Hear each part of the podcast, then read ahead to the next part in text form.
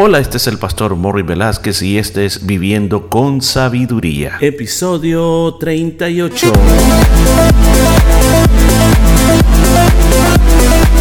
Y en el programa de este día estaremos aprendiendo cómo aplicar la sabiduría de Dios a nuestra vida a través del libro de Proverbios. Muchos consejos muy hermosos basados en la palabra de Dios. Todo esto y mucho más en Viviendo con Sabiduría. Y bendito sea el nombre del Señor, contento estamos de volver a estar con usted aquí en una vida con sabiduría. Bueno, mire, vamos a ir a vamos a continuar siempre con el capítulo número 9 y quizás para refrescar un poco lo que hablábamos ayer en el capítulo 10, donde se dijo que el temor de Jehová es el principio de la sabiduría y el conocimiento del Santísimo es la inteligencia. Entonces, ahí nos habíamos quedado. Hoy vamos a continuar más adelante y vamos a ver qué más nos sigue diciendo eh, esta palabra de Dios con respecto a lo que es la sabiduría sabiduría. Mire, mire lo que dice el versículo 11, dice, porque por mí se aumentarán tus días y años de vida se te añadirán. Recuerde que Salomón desde un principio está poniendo como que la sabiduría fuera una señora que nos está hablando y nos está diciendo y se va a poner en unos más adelante un contraste con el otro tipo, la señora necia o la señora insensata. Entonces dice, por esa sabiduría, dicen, nosotros vamos a tener años de vida. En otras palabras, cuando nosotros decidimos caminar por el camino de la sabiduría, vamos a tener más vida. ¿Por qué razón? Fíjese, muchas decisiones alocadas que uno hace lo llevan a la muerte. Muchas decisiones que uno puede tomar en la vida, en vez de ayudarte, te van a cortar nuestros años de vida en esta tierra.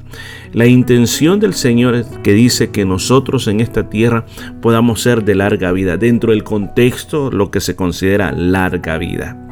Eh, Dios quiere que nosotros podemos alcanzar, como podemos llamar, las montañas de nuestra vida, el pico de la montaña en nuestra vida, para que después en los años finales de nuestra vida, mientras vayamos descendiendo en esa caminar que es hacia la muerte, nos vayamos sintiendo satisfechos que logramos conquistar lo que nos parecía tan imposible. Ahora, ¿cómo se logra todo eso?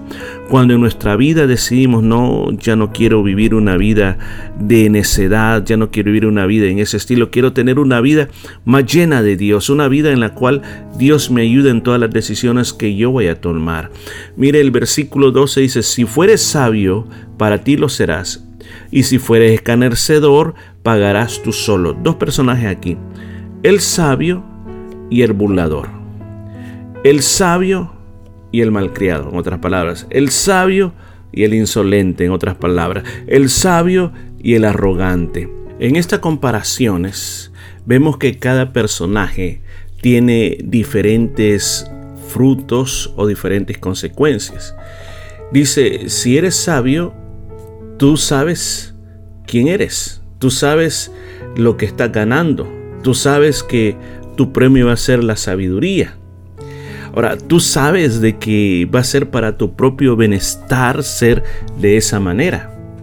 Pero, pero si eres malcriado, si eres insolente, tú vas a sufrir las consecuencias.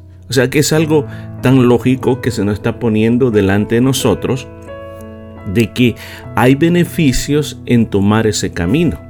Ahora, aquí vale la pena detenerse un poquitito y comenzar a pensar en algo que a veces lo pasamos por alto. Que hemos estado hablando tanto de sabiduría y sabiduría y sabiduría y esto ya lo expliqué, pero puede ser que alguien me diga, bueno hermano Morris, ¿y qué es la sabiduría? ¿De qué tipo o de, qué está hablando? Bueno, desde el primer momento lo establecimos que para entrar por el camino de la sabiduría, primero es el temor, el respeto, la reverencia a Dios. Cuando tú entras por ese camino, tú le estás pidiendo a Dios que a través de su Espíritu Santo te dé esa cobertura especial, esa unción, ese ropaje de esa sabiduría que todo lo que tú estás recibiendo a través de la lectura de la palabra de Dios, a través de lecciones como las que estás recibiendo, que tú sepas cómo aplicarlas, dónde aplicarlas, que tú veas de que tú llegas y hay cosas que tú las vas a poder hacer funcionar, cosas que en un primer lugar no te van a funcionar, pero después las vas entendiendo y comienzas a hacerlas funcionar de una manera diferente como lo has venido haciendo en tu vida. Entonces todo ese conocimiento sabio que estás aprendiendo lo comienzas a aplicar con inteligencia y con prudencia a tal grado que llegas a un entendimiento de cómo hacer las cosas en la vida. Esto se puede aplicar por ejemplo a tus finanzas que muchas veces ahí hacemos muchas malas decisiones, lo puedes aplicar a tu vida matrimonial, a tu vida de amistad, lo puedes aplicar en tu trabajo, lo puedes aplicar en la iglesia, lo puedes aplicar con respecto a la palabra de Dios. Entonces tú te das cuenta, te das cuenta de que ya no simplemente vives simplemente forzándote a ti mismo, sino que hay algo que viene de parte de Dios que se llama sabiduría, que te ayuda a vivir una vida diferente y estás y ves que hay beneficios. Comienzas, como nos decía en unos versículos anteriores, a tener un gran banquete por las cosas buenas que has aprendido y cómo de una manera ahora diferente estás aplicando todas las cosas. O sea, si podríamos resumir de alguna manera lo que es la sabiduría. Ahora, veamos en el versículo versículo 13. En el versículo 13 viene el gran contraste. Y en este gran contraste comienza a hablar de la mujer insensata. Pero recuerde, recuerde, que es una comparación con la mujer sabia.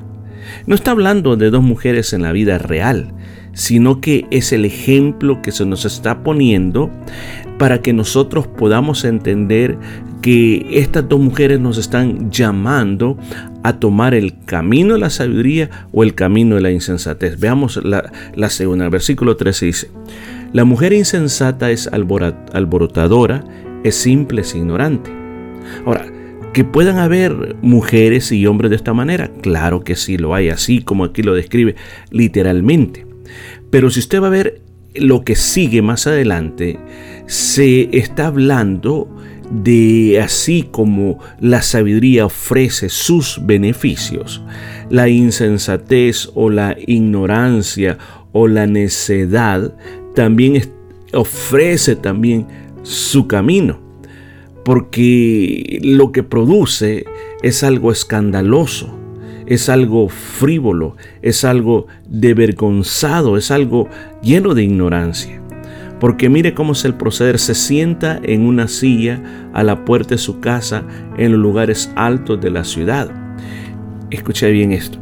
¿Se recuerda usted hace algunos capítulos atrás que dice que la sabiduría iba por las plazas, iba por los lugares públicos, invitando a los simples, a los ignorantes, que vinieran a, ella y que les iba a hacer cambiar el camino. Pues de la misma manera, la necedad, dice, cuando está en su casa se sienta a la entrada de la misma. O sea, cuando de verdad andamos haciendo malos caminos, de, escuche bien, desde la puerta de entrada. O sea, recuerde algo, en la Biblia las puertas son los lugares de autoridad. Por ejemplo, hay una parte que dice, tu generación poseerá la puerta de sus enemigos. ¿Qué quiere decir? De que esa generación iba a dominar a los enemigos. Entonces, cuando aquí está hablando que se sienta a la entrada de su casa la necedad, es que está diciendo, oye, oye, en esa casa, en esa familia, la necedad está dominando. Y la necedad, escuche bien, está también en la ciudad y donde todas la vean. O sea, cuando bien se dice, las iglesias están integradas de familias. Muchas de estas familias integran la sociedad, integran la ciudad. Entonces por todos lados se están viendo los frutos cuando las personas no queremos hacer caso de la sabiduría. Entonces está ahí llamando, diciendo, todo mundo tome decisiones necias. Y dice, y llama a los que pasan por el camino, a los que van por camino derecho. O sea, una de las cosas de que vale la pena mencionar aquí es que cuando usted trata de ser sabio, usted va a tener sus distracciones. La necedad muchas veces va a decir, ¿de qué te sirve ser así como querés ser? No te sirve de nada.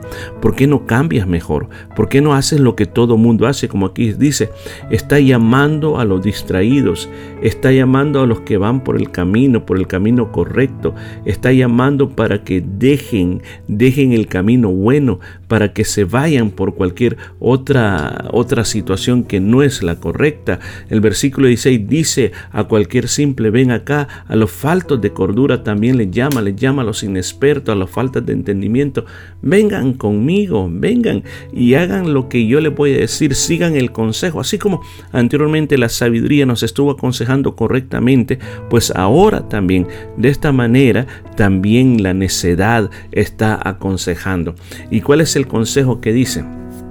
Las aguas hurtadas son dulces y el pan comido en oculto es sabroso. ¿A qué se estará refiriendo cuando está diciendo que es bueno beber las aguas que han sido robadas? No, ¿qué es lo que está diciendo? Que es tan sabroso comer ese, ese pan que se ha robado a escondidas. ¿Qué es lo que está tratando de decir? Bueno, cuando habla de esas aguas robadas o aguas hurtadas, está hablando de los placeres. Está hablando de esas cosas que son prohibidas.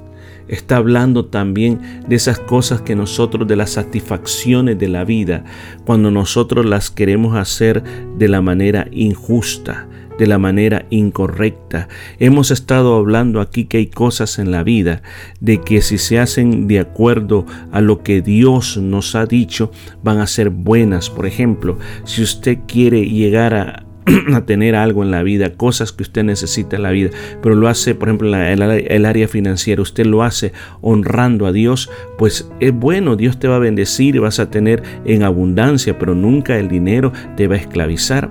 Así como también cuando hablamos de la sexualidad, la sexualidad fue creada por Dios para nosotros poderla disfrutar dentro de los lazos del matrimonio.